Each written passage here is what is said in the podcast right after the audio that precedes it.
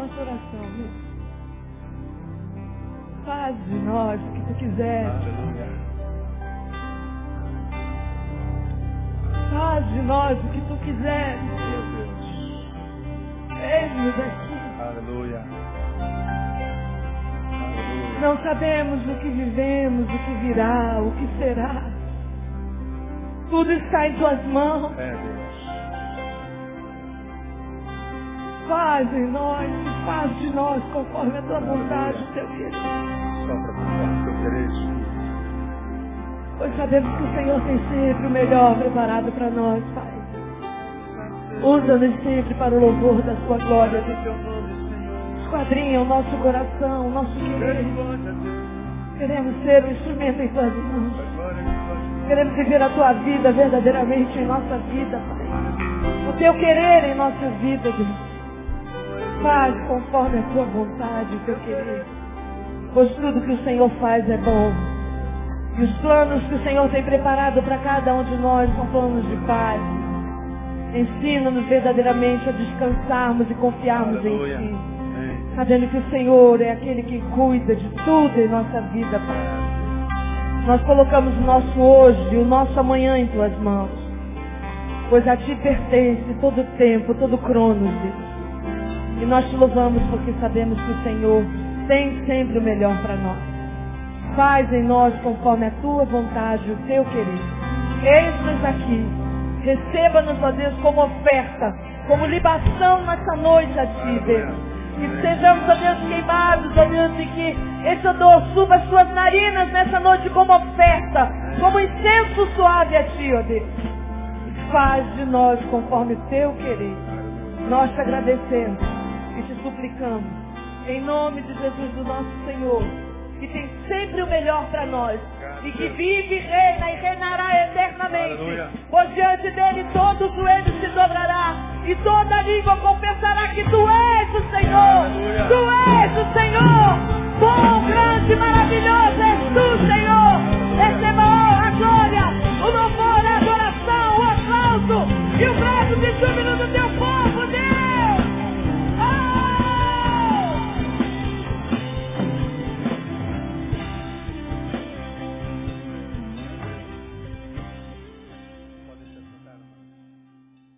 2 Timóteo capítulo 2. Quem vem a primeira vez, nós estamos desde fevereiro. Voltei de férias, comecei essa série de estudos que eu denominei Conselhos Paulinos do Pastor para quem ainda tem ouvidos. Conselhos de vida, conselhos para o nosso dia a dia.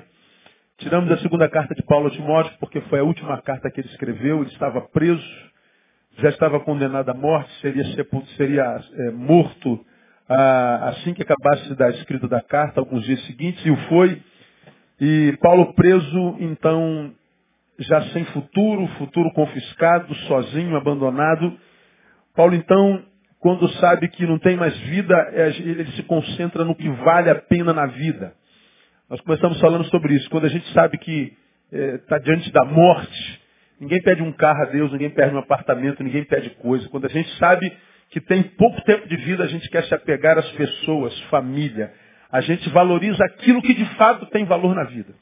A gente não pensa em coisas, a gente não pensa em viagens, a gente não pensa em geografia. Se a gente sabe que está diante da possibilidade da morte, a gente só quer estar perto de quem a gente ama. A gente passa a dar valor ao que dá vida à nossa vida mesmo. Por isso, a segunda carta de Paulo a Timóteo é uma das mais ricas das muitas que Paulo escreveu. E nós estamos então conversando sobre conselhos paulinos do pastor para quem ainda tem ouvidos. Porque não adianta dar bons conselhos se o aconselhando não tem ouvidos, não é verdade? Bobagem. Não é como, como nós pregamos há bem pouco tempo atrás, lá a partir da- da- das epístolas de João, ele diz, eu vos escrevi jovens, porque sois fortes. Eu preguei, o que, que adianta ele ter escrito se os jovens não leem, não é? Então não adianta nada escrita se eu não leio. Não adianta nada fala se eu não escuto. Não adianta nada ser Deus se eu não obedeço. Eu posso estar diante de Deus vivendo a vida desgraçada. Posso estar diante da palavra se eu não leio. Não adianta nada. Então conselho é bom, mas melhor ainda é ouvi-lo. Nós estamos no décimo primeiro conselho, que vem de 2,15 de 2 Timóteo. Procura apresentar-te diante de Deus como? Aprovado, diga aprovado. Como obreiro que não tem de se vergonhar, que maneja bem a palavra da verdade. Conselho de Paulo a Timóteo. Timóteo, seja aprovado. E nós começamos a conversar sobre a, a, consciência da aprovação. Moço, ele diz, seja aprovado, procura apresentar-te a Deus aprovado. Paulo está dizendo, porque você pode, se não procurar aprovação, estar diante de Deus reprovado. E não há menor dúvida se a gente não precisa repetir. Né? Então, para a gente ser aprovado diante de Deus, uma vez que eu sei que eu estou diante da possibilidade de ser reprovado, nós primeiro, primeiro temos que ter consciência de que nós estamos em prova. O aprovado, nada mais, nada menos, é aquele que passou pela prova com êxito.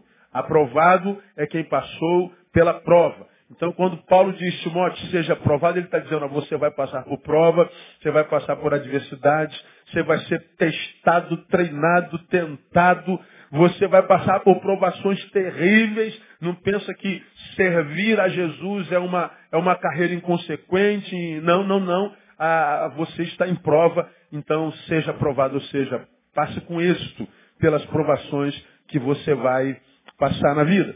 Então, nós, é, de consciência de que estamos em prova, mostramos aos irmãos algumas evidências de que nós estamos em provas.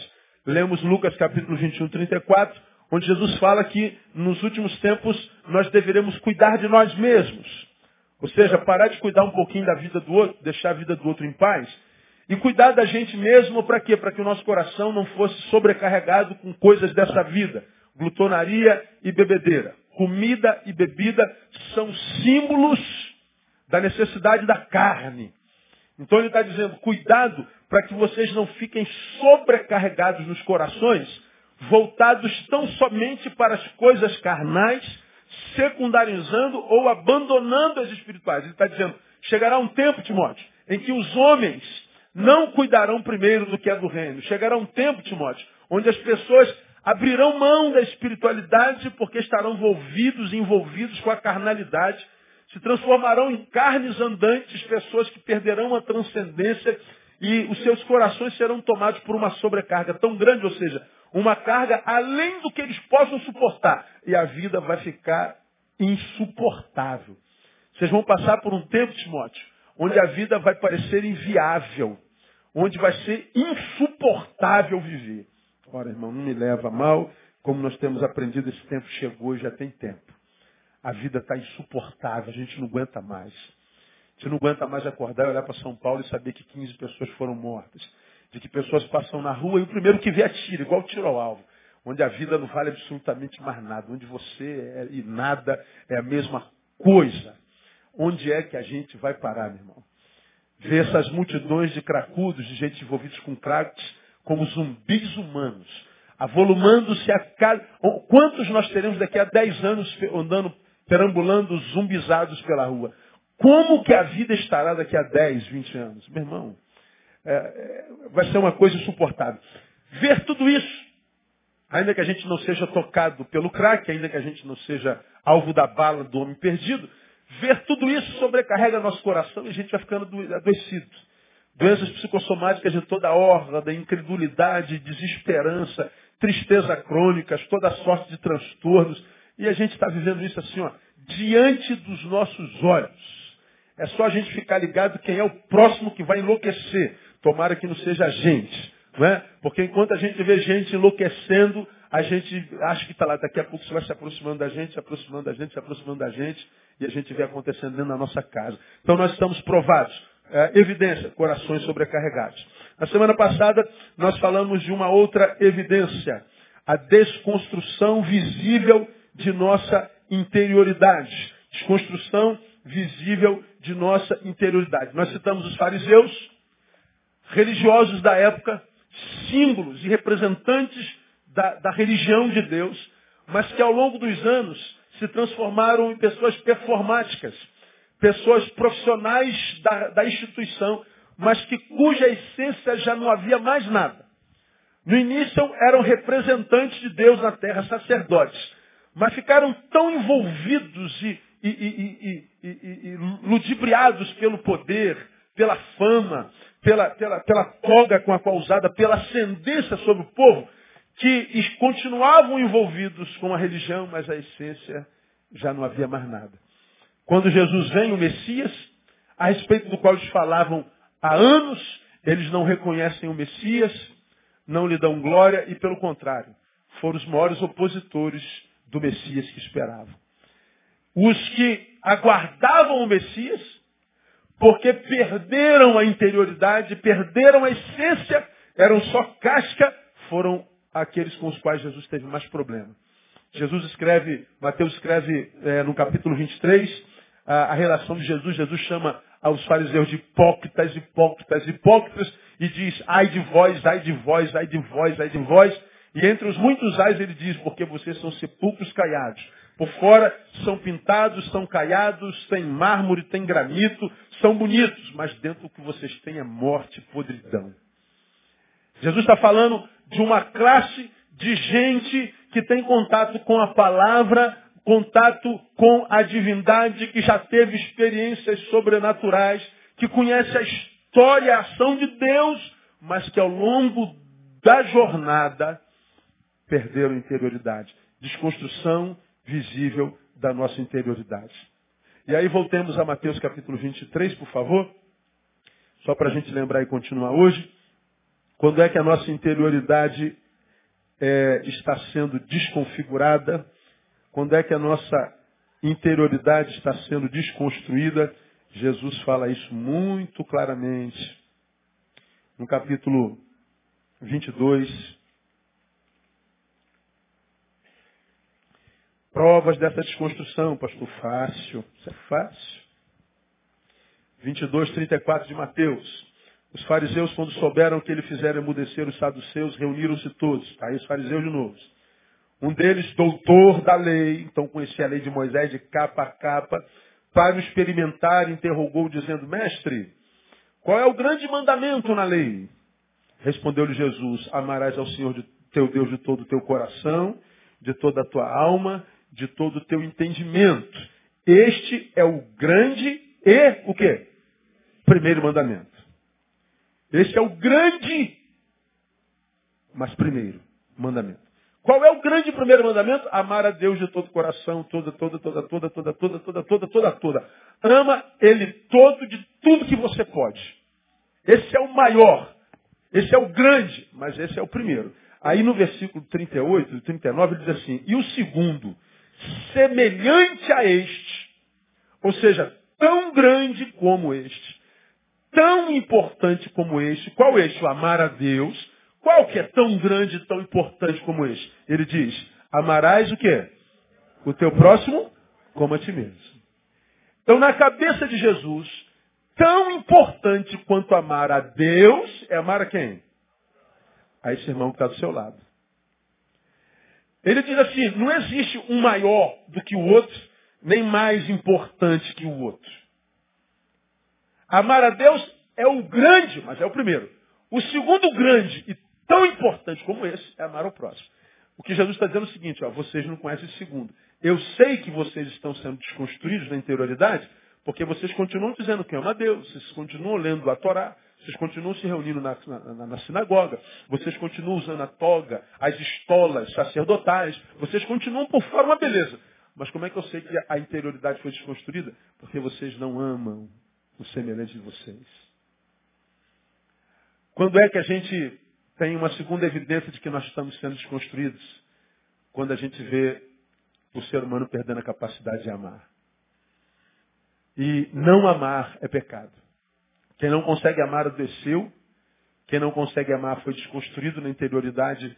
Irmão, você pode vir à igreja todo dia, você pode ir atrás do apóstolo, você pode ir atrás do bispo primaz, você pode ir na campanha dos 318, 719, das 90 semanas, você pode sacrificar o boi, você pode dar um bilhão de ofertas, você pode fazer o que você quiser. Se você não tem mais interioridade, não adianta que Deus não fica. O que sobra é frustração com o divino, com a igreja e com o próximo. E a gente vê esse número de suicida que está por aí. Dessa gente doida que está por aí. Dessa gente que entra e sai da igreja e é como se não tivessem passado por lá. Mas então como é que se explica? É isso aqui. A gente continua dizendo, eu te amo, Deus, eu continuo usando terno e gravata, eu continuo enquanto mulher com, pelo debaixo do sovaco, com a perna cabeluda, eu continuo falando língua estranha, língua de Gabriel, de Rafael, eu continuo dizendo a paz do Senhor, glória a Deus, eu continuo nos meus retetés, mas eu não consigo amar o meu irmão. Recebi o telefonema de uma pessoa, bem pouco tempo atrás, candoblecista, que frequenta a nossa igreja, aliás, não foi só uma, uma disse uma coisa, outra disse a outra, e ela falou assim, pastor, eu queria entender eu tenho uma vizinha que é crente e que não me deixa em paz. Essa mulher me vê na rua, me perturba. Essa mulher me vê na rua e, me, e passa do meu lado e diz, está amarrado em nome de Jesus, sai capeta. Você vai quebrar no inferno, capeta. Essa mulher me perturba. Essa mulher, essa mulher bota bilhete na minha, na minha, na minha caixa postal, na minha, na minha caixa de correio. Essa mulher não me deixa em paz. Por que, que me persegue tanto? Eu falei, irmã, porque ela não conhece Jesus. Porque o perseguidor, o acusador é Satanás. Essa irmã evangélica está fazendo o papel de Satanás na sua vida. Então, quando Satanás vier dizer que a senhora está amarrada, a senhora despede a sua religião e diz assim, a senhora está amarrada em nome de Jesus, Satanás. Para trás de mim, Satanás. E se ela botar a mão para trás e cair na sua frente, não se assusta não. É, pastor? É, pode botar para trás. Só que na sua cabeça evangelicada, você diz assim, como que uma pessoa que não é evangélica vai amarrar uma pessoa evangélica? Porque não tem a ver com religião, tem a ver com testemunho de vida. Jesus está falando de amor. E quando Jesus fala, ama o teu próximo, qual é a sua religião, irmã? Ah, eu sou católico. Então você eu não ama. Qual é a sua religião? Eu sou evangélico. Então você eu amo. Eu te amo muito. Viu, irmã? Oh, não, pessoa. Sua religião, eu não tenho. Então você eu não amo. Você, ah, ah, você eu amo porque você... Ah, irmão, pelo amor de Deus. Minha igreja, ah, você não é meu ovelha, você não precisa ouvir isso. Você é bem-vindo. Mas se você é ovelha do meu rebanho, quando você for ler a Bíblia, você entende o seguinte, quando isso aqui foi escrito, não tinha igreja católica, igreja evangélica, não tinha centro, não tinha religião. Não tinha nada disso. Então quando você for ler lá, julgo desigual, não tem religião. Quando você for ler lá é, é, é, sobre qualquer coisa da Bíblia, não, não tinha religião. Quando você for é, é, julgar alguém se está salvo ou não, não tinha religião. É, transcende essa caixinha religiosa que a gente inventou e que a gente deu o nome de religião. Então a gente precisa transcender. Quem não consegue, não adianta. Vai continuar na religião, falando de Deus, cantando a Deus, participando de campanhas, mudando a roupagem, mudando o exterior, mas Jesus vai estar dizendo como os fariseus, hipócrita. Por fora é dela viola, mas por dentro você é pão bolorento. Não adianta dizer que ama a Deus, mas se você aborrece o seu irmão. Se você diz que ama a Deus, esse amor é verdadeiro, você vai aprender a amar o seu irmão. E quando a gente ama o próximo, irmão, a gente pode não conseguir abençoar, mas amaldiçoar. A gente vai conseguir calar a nossa boquinha. A gente vai ficar quieto, a gente não vai se meter na vida de ninguém. Quem conheceu a Deus, quando se mete na vida de alguém, só se mete para abençoar. Se ele não consegue abençoar, ele não se mete na vida de ninguém. Você está entendendo essa palavra? Amém ou não? Então diga para alguém da sua não se mete na vida de ninguém, irmão. Agora, pessoas se metem na nossa vida, sim ou não? Você se mete na vida de ninguém? Não, claro que não. Aí ninguém se mete. Agora, na nossa, todo mundo se mete. É uma, é uma coisa de louco. Então, como é que a gente sabe que a nossa interioridade está sendo desconstruída? É só olhar para é o lado, irmão. Olha para a sociedade e você vai ver que o ser humano não é mais humano. É uma coisa andante que não tem mais nada dentro. Portanto, que o que jogarem dentro cai. Então o cara não ama mais o próximo, então mata o próximo, estupra o próximo, usa o próximo. E ele faz isso, não tem medo da consequência, porque ele também não se ama. Então, se tem nada a perder, pastor, é que a gente escuta, tem, tem nada a perder, é verdade, não tem nada a perder. Porque a alma já está perdida, dentro não tem mais nada. Não há nada que você jogue dentro que fique. Por que, que essa geração não tem bênção da longevidade, como eu digo, da permanência? Não há nada que caia dentro e fique. Ele não consegue reter o Evangelho que traz paz, que traz equilíbrio, que traz humanidade, devolve a humanidade. Que, que, que, que a, a, humanidade que o pecado levou, que a desconstrução é, levou. Então, quando o evangelho entra, ele vai construindo tijolo por tijolo a nossa interioridade. Ele vai trazendo nossa vida para a normalidade. Ele vai trazendo nossa vida para o eixo, que saiu do eixo por causa do pecado. Aí a gente vai voltando a ser gente normal de novo. Com as mesmas crises, irmão. Tem um dia está triste, um dia você está alegre. Um dia você quer viver 200, outro dia que você quer morrer. Um dia você ganha, um dia você perde. É igualzinho a todo mundo. Só que você tem equilíbrio. Equilíbrio. Agora não, a gente vê um monte de santarrão nas igrejas. Gente, gente, eu prego demais. Você vê lá na minha agenda no site, eu viajo igual um maluco.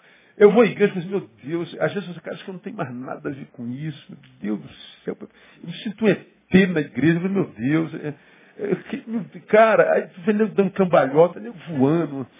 E, e, e nego com bandeira para lá, bandeira para cá. Eu, cara, meu Deus, Deus, eu vou parar, não dá não. Cara, não precisa nada disso. Mas não, o cara fica, não por quê? Para impressionar a você que está sentado aí. Para te impressionar. Você falou que ungidão, que ungidona, e aplauso dos homens. Aí fala, então, então, ô, macaco, senta aí. Fica aí, deixa que só Deus receba a glória, irmão. Vamos estudar a palavra, vamos pregar a palavra, vamos orar uns pelos outros, vamos abençoar mutuamente. Vamos deixar de pirotecnia. Mas não, a, é, é, um negócio, é cansativo, irmão. Você não tem noção de como esse negócio é cansativo. Conversaremos sobre daqui mais alguns meses à frente. Então, a gente sabe que a gente está sendo desconstruído quando o amor está se tornando impossibilidade. E o que é triste nisso? Vamos continuar. É que a gente percebe que a gente é tocado diante disso tudo que a gente vê do lado de fora. Quer ver um, um exemplo? Diga para mim se você é diferente de mim. Se você for, me perdoe pela minha confissão. Você está vendo todo dia, você liga a televisão e vê lá, morreu não sei quanto em São Paulo. Dois homens de moto pararam um, policial em, em estar de folga e atirou. Aí você escuta assim, o policial reagiu, perseguiu, um foi preso e o outro morreu. O que, que você sente?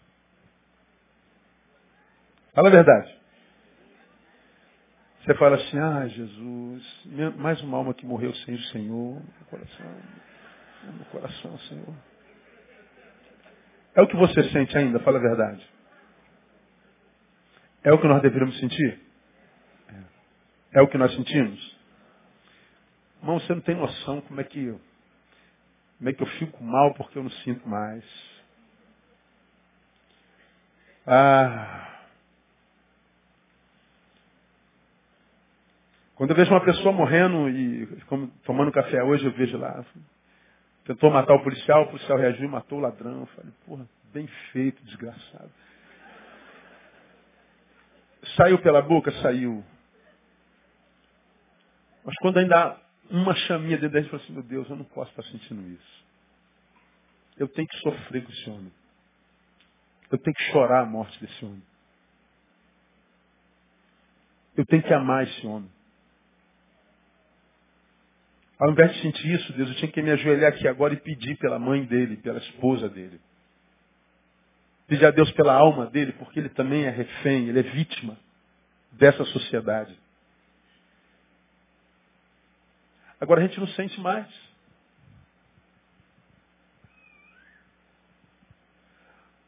Já me senti tentado em parar, achando que eu não tenho mais condição de ser pastor por causa de sentimentos como esse. Eu tenho que chorar a morte desse homem. Eu não posso adoecer. A gente não pode se carnificar.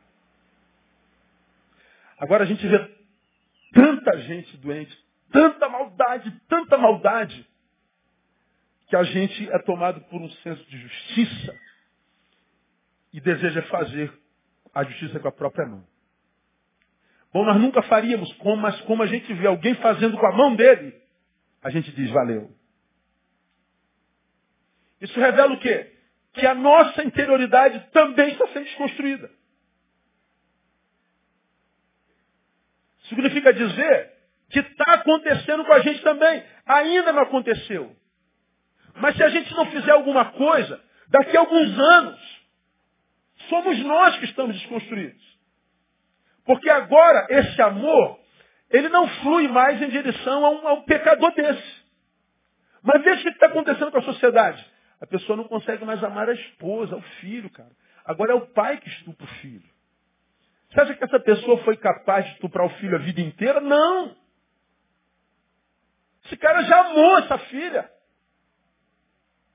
Houve um tempo que eu olhava para a filha e via uma filha, pela qual, quem sabe, ele morreria. Mas esse cara foi sendo desconstruído de tal forma que agora ele olha para a filha e vê um objeto sexual. Você acha que o neto que foi tomado pelo crack, que espanca a velhinha, que é avó dele, foi o neto que odiou a avó a vida inteira? Não. Amou a avó como qualquer um de nós ama a vovozinha. Só que ele foi sendo desconstruído. E agora ele espanca a avó. Você acha que esse cara que passa na rua de São Paulo e atira em qualquer um, ele odeia a gente a vida inteira? Não, gente. Esse menino foi filho. Esse menino tem pai, tem mãe. Agora, aonde que ele se transformou nisso? Aí, no caminho. Ele está sendo reprovado. E como é que eu sei que eu também posso ser reprovado? Porque quando eu olho para esse menino, ao invés de fazer como Jesus diz, ama ele. É teu inimigo, mas ama ele, porque amar seu amigo não há recompensa nenhum. Os ímpios fazem a mesma coisa. Vocês não, vocês são de outro nível. Meu espírito sarou o espírito de vocês. O meu amor sarou o interior de vocês. Então vocês têm que amar o inimigo. Se ele tiver fome, dá de comer. Tiver fome, dá de beber. Você tem que ser diferente. O meu povo é diferente.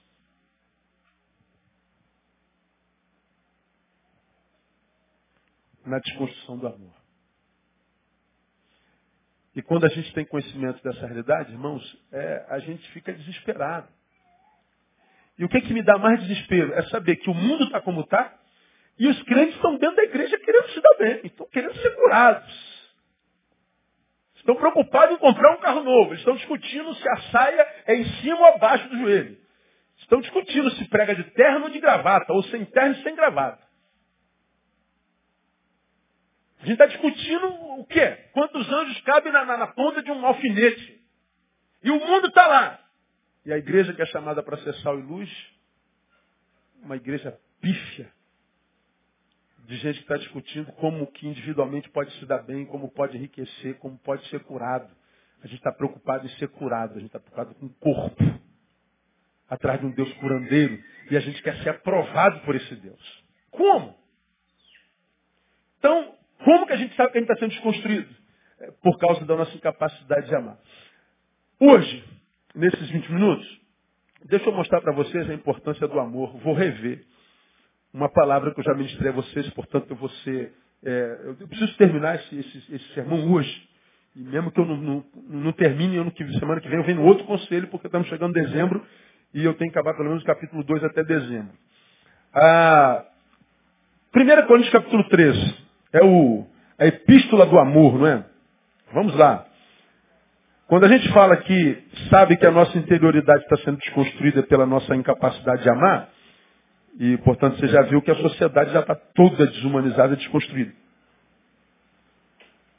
Nós estamos nessa sociedade, se bobearmos, caminhamos para o mesmo fim. Aí a gente se lembra do que Paulo diz, o Espírito por Paulo diz em 1 Coríntios capítulo 13, quando ele fala sobre a suprema excelência do amor. Então, a, a, a, a vida se resume a isso aqui. Ainda que eu falasse a língua dos homens e dos anjos e não tivesse amor, seria como metal que soa ou como símbolo que retine. Ah,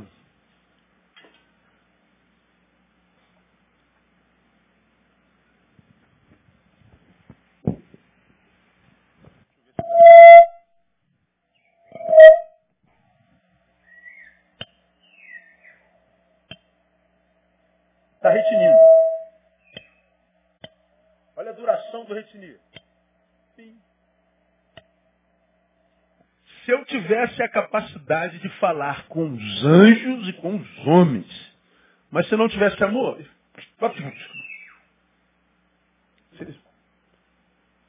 nada. Continua. Ainda que eu tivesse o dom de profecia, conhecesse todos os mistérios e toda a ciência, ainda que tivesse toda a fé, de maneira tal que transportasse os montes e não tivesse amor, leia para mim. Que, que eu seria? Nada. Mas peraí, pastor, eu transportei um monte de um lado para o outro. Eu conheço todos os mistérios, todas as ciências. Eu sou um homem hiper sábio. Eu sou um homem que tem os dons do Espírito Santo. É, tem amor? Não, então não é nada. Isso não é nada. Olha o versículo 3. Ainda que distribuísse todos os meus bens para o sustento dos pobres, ainda que não entregasse o meu corpo para ser queimado e não tivesse amor, leia para mim. Quanto que aproveitaria? Nada. Morreu à toa, irmão. Você foi o maior filântropo do, do, do universo. O problema é seu. Não adiantou nada. Foi amor? Não, não adiantou nada. Nada. Aí ele começa o amor, é sofredor, benigno, no, lá no final, no 13, agora permanecem a fé, a esperança e o amor, esses três. Mas o maior desses é o quê? O amor. Então, resumindo, ele está dizendo assim, você pode ter tudo, fazer tudo. Continua com a capacidade de amar? Não. Então, tudo que você tem não vale nada. É quando tudo não basta. Aí você entende, o cara, meu sonho era ganhar na loteria. Ganhou. Está feliz agora? Não, está mais infeliz ainda. Ah, eu, eu achava que era infeliz porque era solteirona. Casou? Casei. Está feliz agora? Não, continua infeliz casado, é verdade? Ah, você é, achava que era infeliz porque ganhava mil reais, agora está ganhando 20 mil? Tá. Continua infeliz, não tá? Tô. Ah, eu, a religião, mudou de religião? Está feliz? Não. Tá. Continua infeliz. Por quê? Não tem amor. Paulo está dizendo, o Espírito Santo está dizendo, Deus está dizendo que é o seguinte, o que transforma a nossa existência em vida é o amor. E quando você perde a capacidade de amar, você não vive mais. Portanto, a gente não morre quando a morte chega, a gente morre quando o amor se vai. Perdeu a capacidade de amar? Então você é nada. Agora fique tranquilo, filosoficamente, o nada é. Já falei sobre isso aqui, na é verdade. O que, que o nada é? É nada. Todavia é. Então, o nada é ser também. Então, ninguém pode dizer que não é alguma coisa. O que, que é nada? Mas é. Agora, o que, que adianta ser nada? Aí não, vale nada, não há sabor, não há alegria. Ele está dizendo nada se transforma em alguma coisa quando esse nada tem capacidade de amar. Porque se esse nada perdeu a capacidade de amar, ele se restringe exatamente o que ele é, nada. Agora, para que, que o nada serve? Para nada. Se eu como nada não sirvo para nada, para que, que eu estou vivo? Eu não sei. A pessoa se mata. A pessoa se martiriza, a pessoa entra no crack. Porque todo mundo sabe qual é o fim de quem entra no crack. Mas o número de gente que entra no crack aumenta ou diminui? Aumenta. O que, que, é isso? Autopunição. Eu sou tão ruim que eu mereço aquilo. E o cara vai naquilo. Como é que o cara pode, pastor? O cara vira um zumbi. Pois é. Só que o estado de zumbi no qual ele está é melhor do que o estado de sobriedade. Porque sóbrio ele se encontra com nada que ele é. O crack o leva para uma outra dimensão. O crack deixa ele doido. Humanamente falando, vira um resto humano. Mas esse resto humano no qual me transformei é melhor, pastor, do que a consciência da minha realidade. É o que você está vendo aí. Como você já aprendeu, droga não é o crack, droga é a vida dele. E para se esquecer da droga de vida dele, ele entra no crack, na cocaína, no álcool. O que, que, é isso? É a comprovação cabal da desconstrução da sua interioridade. Ele precisa sair dessa, desse nada, desse vazio no qual ele se meteu. Qualquer coisa serve. Fazemos qualquer negócio, pastor. Qual é o negócio? É sexo, é, é, álcool, é droga, é crime. A gente faz qualquer negócio. Eu quero é fugir desse buraco que há dentro de mim. E nessa, nesse vazio vão os crentes. Porque ele acredita que esse buraco vai ser tapado com a religião frequentando culto, fazendo seminário teológico, fazendo não sei o quê, fazendo não sei o quê. Irmão, o que preenche esse buraco é o amor. Ou a gente trabalha a nossa capacidade de continuar amando, de sendo agente de reconstrução humana, sendo reconstruído primeiro pelo amor de Deus que, que excede todo entendimento com a sua paz, ou nosso trabalho, nossa relação com Deus vai ser tola, infrutífera. Não adianta eu vir à igreja, ouvir o pastor Neil, palavras sábias como aquele prega, que mexe com o nosso coração, se eu chego em casa eu xingo a minha mãe. Se eu chego em casa eu xingo meu pai. Se eu chego em casa eu dou um bico no meu cachorro. Ou eu pratico lutando contra a falta de vontade de praticar, para que fazendo sem vontade vire hábito e aí flua naturalmente, ou eu me entrego, irmão, e fico escandalizado com a vida dos outros, com os sermões dos outros. Com os... É o amor. E é exatamente isso que o diabo tem tirado do homem. É exatamente isso que o diabo tem conseguido fazer na interioridade dos homens. E os frutos dos homens revelam que ele está tendo isso. Então por que que o amor precisa ser praticado, como eu preguei alguns meses atrás, Hebreus capítulo 13, versículo 1, fiz citação disso na semana passada. Hebreus é um dos livros mais profundos da Bíblia Sagrada. É o maior tratado cristológico que tem na Bíblia. Ninguém fala tanto do Messias de Cristo como Hebreus. Um negócio profundíssimo. Um livro complicado de se ler. Profundo. Mas ele termina o último capítulo, ele começa o último capítulo, ele começa o fim, dizendo assim, ó, Filadélfia Menetó, permaneça o amor fraternal. Como quem diz assim, fiz um estudo de nove meses em cima de Hebreus no ano passado, retrasado.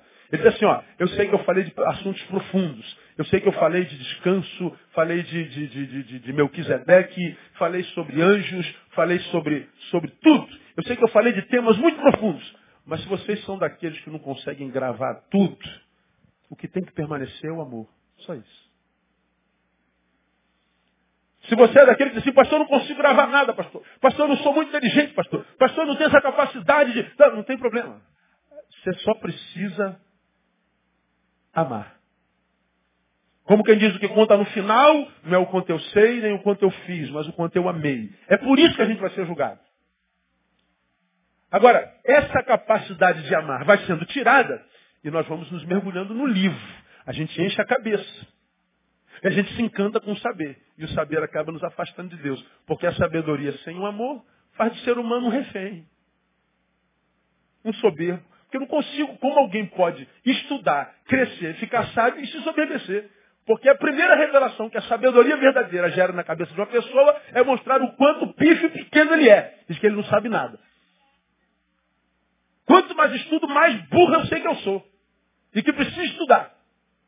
Quanto mais a gente estuda, almocei com dois amigos hoje, falando, cara, quanto mais a gente estuda e a gente quer respostas, mais a gente amplia a mente e mais respostas a gente quer. Então, você quer ficar bem? Para de estudar, que aí você é menos resposta. Porque quanto mais tu lê e estuda para ter resposta, mais a tua mente expande, mais resposta você quer. Mais desespero dá. Aí você lê mais ainda, estuda mais. Aí, não, aí tu vê um monte de, de pseudos intelectuais na igreja que estudou um pouquinho pronto. Agora eu sou seminarista, bacharel em teologia. E não estou aqui para ouvir mais pastor Neil, pastor Isaías, pastor Denilson. Pastor... Aí, meu Deus do céu. Ô Jesus, leva Jesus, prepare e leva. Porque, meu Deus do céu, é, é, é, rapaz, é, como é que o saber pode fazer o cara se enganar tanto? É, é, é impossível. Mas falta amor. É amor. O amor é o filtro da vida. Quando há amor dentro de fato, de verdade, é o amor que filtra o que de ruim entra para que chegue lá só o que for bom, o que seja precioso. Porque o verdadeiro saber, o verdadeiro conhecimento me revela a mim. Digo, caraca, meu, quanto mais eu, eu, estudo, menos eu sei. Mas eu sei que eu não sei. Meu Deus, tem misericórdia. Aí tu estuda mais ainda, menos tu sabe. Aí tu vai, tu vai ficando pequeno, pequeno, pequeno, pequeno, pequeno. Não, hoje, hoje tu... Pô, cara, é, eu não entendo não. Não dá. Aí, que conta no final é o quanto eu amei. Agora, por que, que o amor é importante? Bom, versículo 1 diz, ainda que eu falasse a língua dos homens e dos anjos, não tivesse amor, seria como metal que soa ou como símbolo guedino. Só recapitulando, porque eu já falei sobre isso aqui. Ainda que eu falasse a língua dos homens e dos anjos. Ele está falando de comunicação. Ele está falando o seguinte, pastor, ainda, Paulo está falando, ainda que eu fosse um especialista em comunicação, um expert ao ponto de falar a língua celestial e a língua humana. Portanto, quem fala esses dois idiomas pode ser o tradutor entre os dois. Do que que Paulo está falando? Ainda que eu seja um diplomata. Porque esses dois não estão mais falando a mesma língua, gente. E quando a gente não fala a mesma língua do outro, a gente briga. Por que, que casais se separam? Porque num determinado momento da história não falam mais a mesma língua. Parece que eles falam idioma diferente. Ele fala assim, você está fortinha, mano, entende? Você me chamou de gorda. Não, não é isso que eu falei, irmão. Falei fortinha.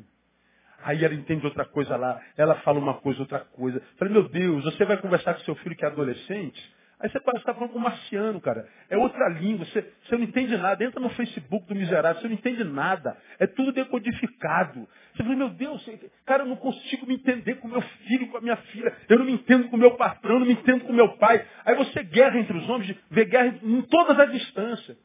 Marido e mulher não se entende, pai e filho não se entende, vizinho e vizinho não se entende, nação contra nação não se entende. Por que, que não se entende? Agora começou, Palestina e Israel.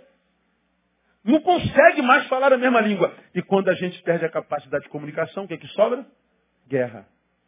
Você já aprendeu que a guerra nada mais é do que a comprovação cabal de que nós perdemos a capacidade de dialogar.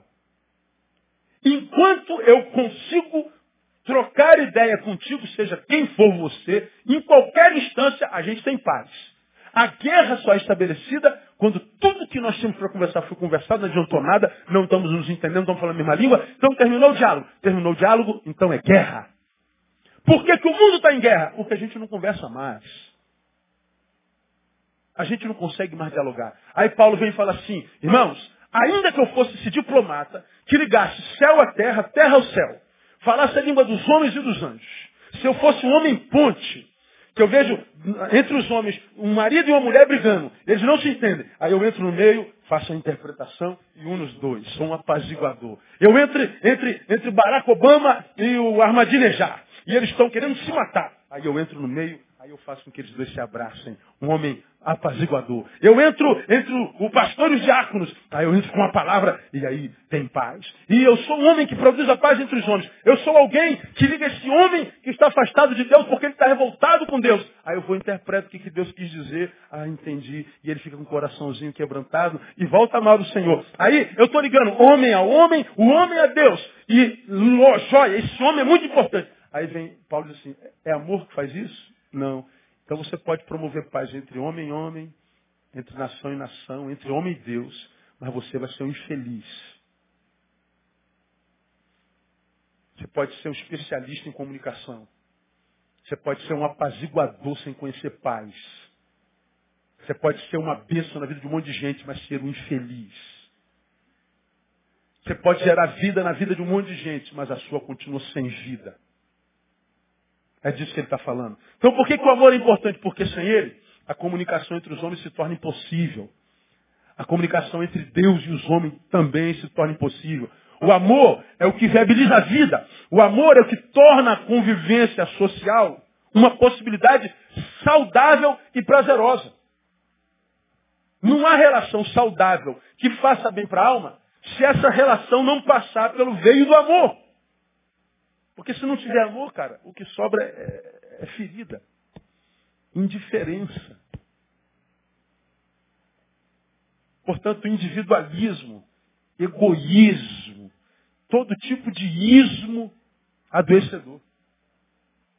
Por que, que o amor é importante? Segundo, por causa do que diz o versículo 2. Ainda que tivesse o dom, está falando de, de, espiritualidade, de profecia, conhecesse todos os mistérios, ciência, tivesse toda a fé, de maneira tal que transportasse os montes. Mas se não tivesse amor, ele está dizendo, não adianta, ele está dizendo o seguinte, sem o amor, os dons de Deus pelo Espírito se transformam em autopromoção. Só isso. A gente vai ver aquela pessoa cheia de dom, diz, caramba, como pelo dom dele abençoou tanta gente. Mas é só isso. Ele só vai ter aprovação humana. Mas ele nunca vai chegar em casa, tirar a roupa, se olhar no espelho e falar assim, cara, eu amo ser quem você é. E me amarro na tua. Não. Ele vai ser mais ou menos como Naamã grande general de exército, por ele o Senhor deu livramento a muitos, era homem honrado, homem cheio de... E o cara tinha 75 quilos de medalha na farda, ele era um babado por todo mundo, e a gente todo mundo vai falar com ele, ele era um homem poderoso, aí fez um currículo de um livro de 200 mil páginas com o nome de Naamã. Mas quando ele chegava em casa, ele tirava a farda e olhava no espelho, o que, é que ele via? lepra. O que, que aconteceu com Namã? Nenhuma glória, nenhuma medalha, nenhuma conquista gerava vida na vida dele, porque uma lepra falava mais alto do que um monte de glórias. Namã tinha tanta medalha que ele andava curvado, tanta medalha, tanta honra que ele tinha. Mas ele tinha um problema. Quando ele chegava em casa, tirava a farda, o que ele via era lepra. Lepra. Quantos não são assim? Cheio de honra entre os homens. Cheio de glória. Mas eles sabem o que, que eles carregam na cabeça. Eles sabem o que, que eles carregam na alma. Você sabe o que você carrega aí dentro. Ninguém sabe. Senão você, Deus e o diabo. Quem mais precisa saber? Aí a gente tem que escolher, irmão, que tipo de vida a gente vai viver. Se a gente vive, como eu tenho dito, para receber o aplauso dos homens ou para receber o aplauso dos céus. Agora saiba, se você decidir ser alguém que recebe aplauso dos homens, se prepara para receber aplauso do, do, dos homens, se prepara para ser rejeitado por Deus. Agora, se você é daqueles que se é, predispuseram a receber o aplauso dos céus, se prepare para ser rejeitado pelos homens. Se prepare para ser criticado pelos homens. Se prepare para ser mal entendido pelos homens. Se prepare para caminhar por algum instante na tua vida em solidão crônica. Porque não é fácil agradar a Deus, porque a gente desagrada muitos homens. Agora, como a Bíblia diz que melhor é o fim das coisas, a gente vai ver a diferença do que serve a Deus e o que não serve, entre o que Deus aprova e o que não aprova lá no final.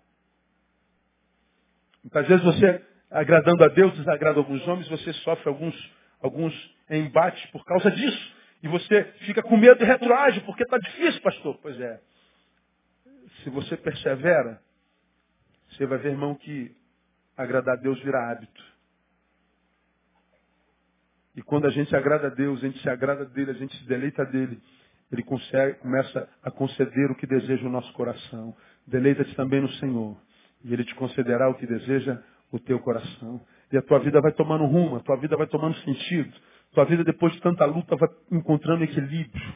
Tua vida vai encontrando a razão pela qual ela, ela, ela, ela, veio à existência. Você vai encontrando a razão pela qual você nasceu. Você vai começando a se transformar em gente como gente tem que ser.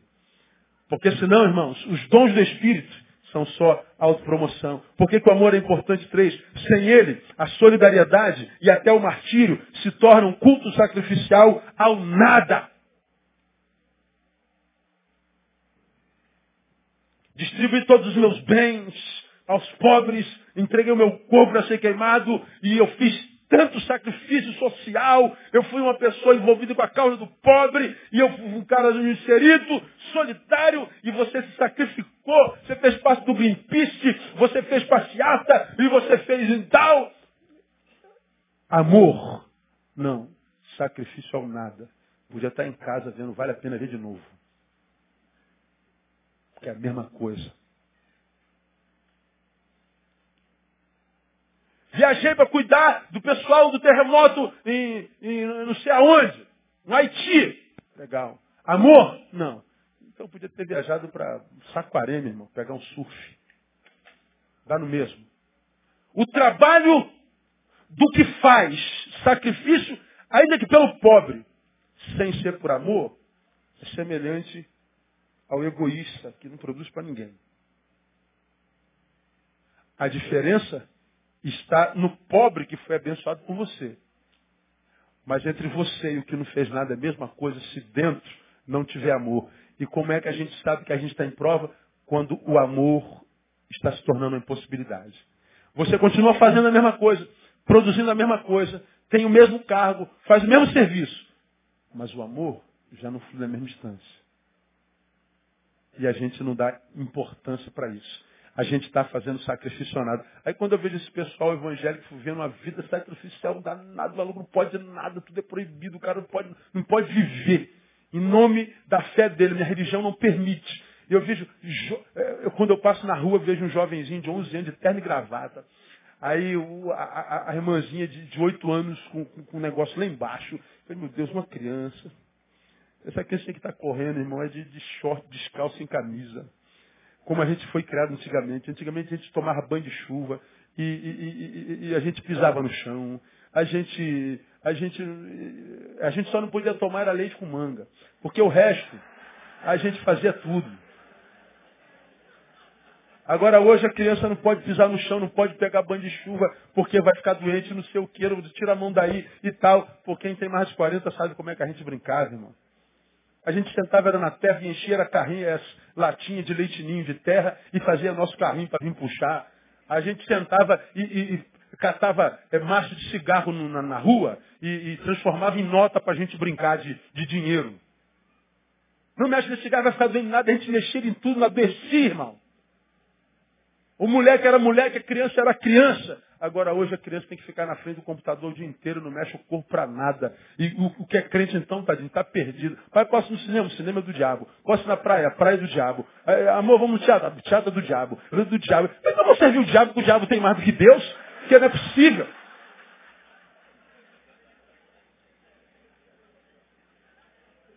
Aí a vida não tem lazer, prazer. Prazer para a maioria dos crentes já tem conotação de pecado. Sentiu prazer na vida? Então você não é de Deus. Como a gente ouve, não entende esse irmão, pastor. Esse irmão vive rindo, pastor. Nem parece que é crente. Não sei de que esse irmão vive rindo. Então chora, desgraçado. Vai chorar, fica chorando.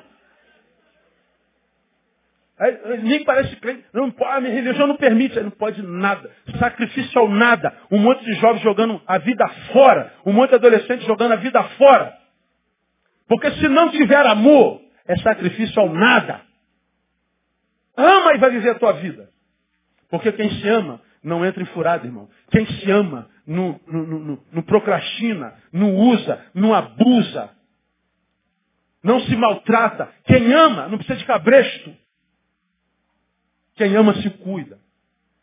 Agora, por que, que a gente tem que estar controlando a vida de ovelha? Tem que estar dizendo o que, pode, o que, não pode. Tem que estar punindo. Tem que estar fazendo assembleia para excluir. Está no banco três meses. Está no banco seis meses. Por que, que a gente tem que estar fazendo isso? Porque não ensina a amar. Porque, meu irmão, se ama, se cuida. E quem se cuida é feliz. E quem é feliz quer ver todo mundo feliz. Sem ele, a solidariedade o martírio se torna sacrifício. Termino. Porque por ele, o amor, a vida se desenvolve em sua essência. Terminamos a nosso estudo de hoje. Olha o versículo 4 até o versículo 7, o que, que a Bíblia fala sobre o amor. O amor é sofredor, é benigno. O amor não é invejoso. O amor não se vangloria, não se soberbece. Não se porta inconvenientemente. Não busca seus próprios interesses. Não se irrita, não suspeita mal. Não se regozija com a injustiça. Se regozija com a verdade. Tudo sofre, tudo crê, tudo espera, tudo suporta. E o amor jamais acaba. Veja, Paulo define o amor sempre com coisas essenciais. Sentimentos. Quando ele vai definir o amor, ele não fala mais de profecia, ele não fala mais de transportar monte, ele não fala mais de falar a língua do anjo, ele não fala mais nada, ele só fala de essência. Tudo sofre, tudo crê, tudo espera. Ele está falando de essência. Ele está dizendo, Neil, o amor é sofredor. Por que ele está falando isso? Porque na vida tem sofrimento.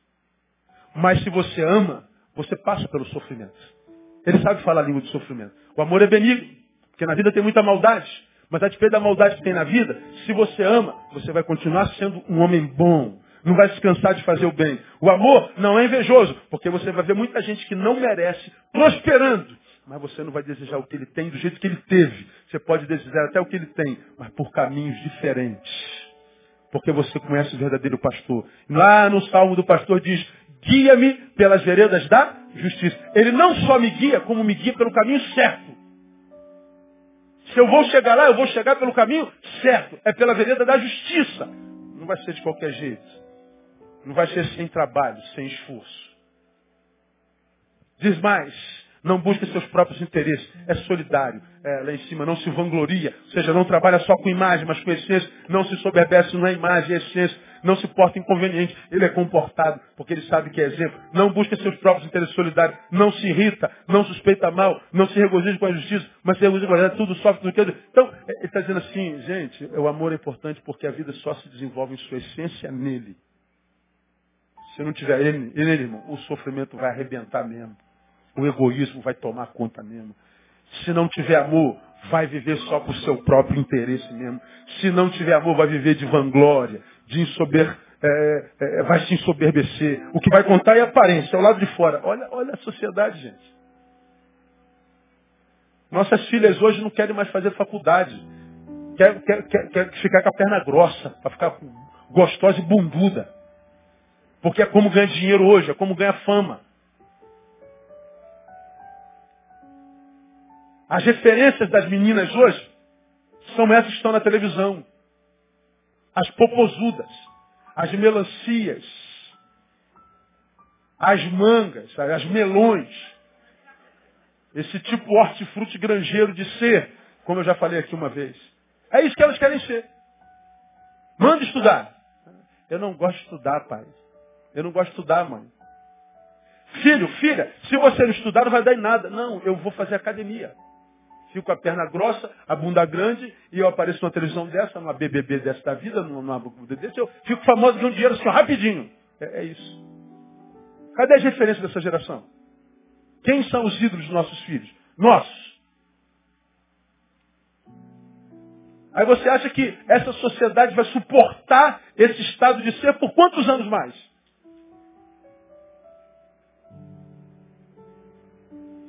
Acabou o amor? Acabou a vida. Nada serei. Então, meu irmão, minha irmã, você que está aqui, Deus trouxe porque ama muito.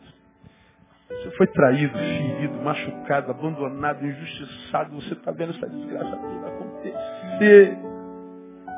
Você viu o telefonema de um oficial de marinha ontem? Está preso, pegou cadeia, 37 anos. Acusado de um assassinato que não cometeu. Falei, Renato, não vai embora sem falar comigo, eu quero fazer uma visita desse. Está lá na Ilha das Cobras, lá na, na prisão dos, dos oficiais.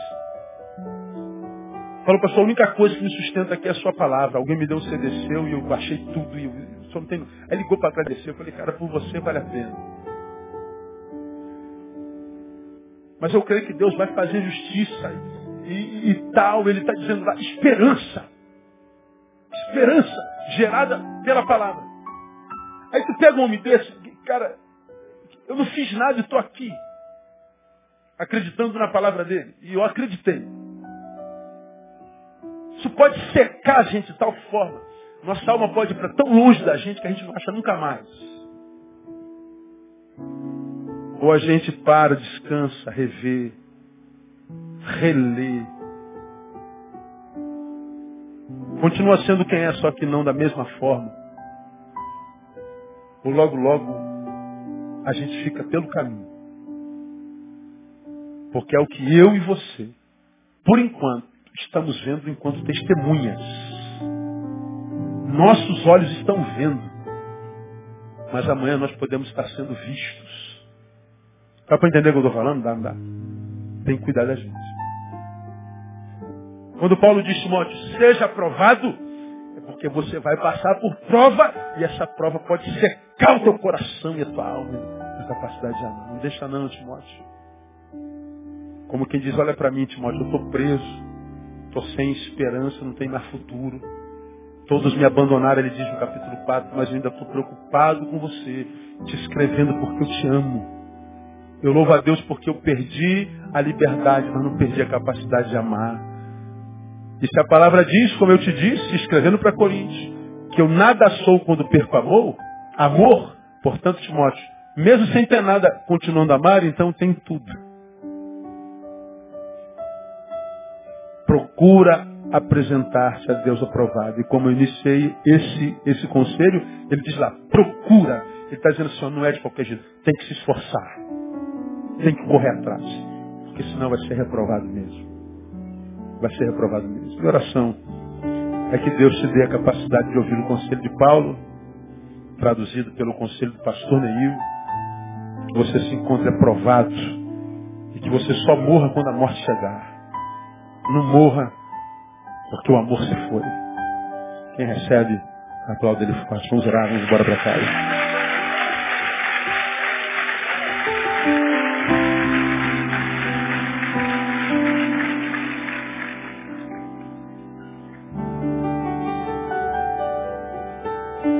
Oh, aleluia. Quarta-feira nós estamos de volta. Ó Deus, o teu amor nos constrange mesmo. Vergonha, Deus, a gente sente quando tu a despeito de nós, nos ama com palavras como essa. Duras, mas verdadeiras. Deus nos ajuda a não permitir que o amor morra em nós. Vivemos tanta indiferença, tanto ódio, tanta injustiça, tanta anormalidade, tanta animalidade, tanta anomalias. E aprendemos hoje tudo por falta de amor. Então Deus nos ajuda, nos capacita com a tua palavra, para que nós não venhamos a ser o próximo a ver o amor fenecer em nós, de modo que nós nos tornemos em nada. Não, Deus, nós queremos tudo porque tu és amor, Deus é amor. E tu habitas em nós para que nosso amor continue a pulsar e a nossa vida continue a ser. Tu sabes quantos estão aqui, ó Deus, adoecidos na alma, adoecendo na alma. E eu te peço, guarda-os com a tua paz, aquela paz que excede todo entendimento. Obra do teu espírito que o mundo não pode receber. Guarda teu servo, tua serva. Não permita que o que fizeram com ele adoeça a ele. Que ele tenha uma doença, talvez, mas não seja um doente.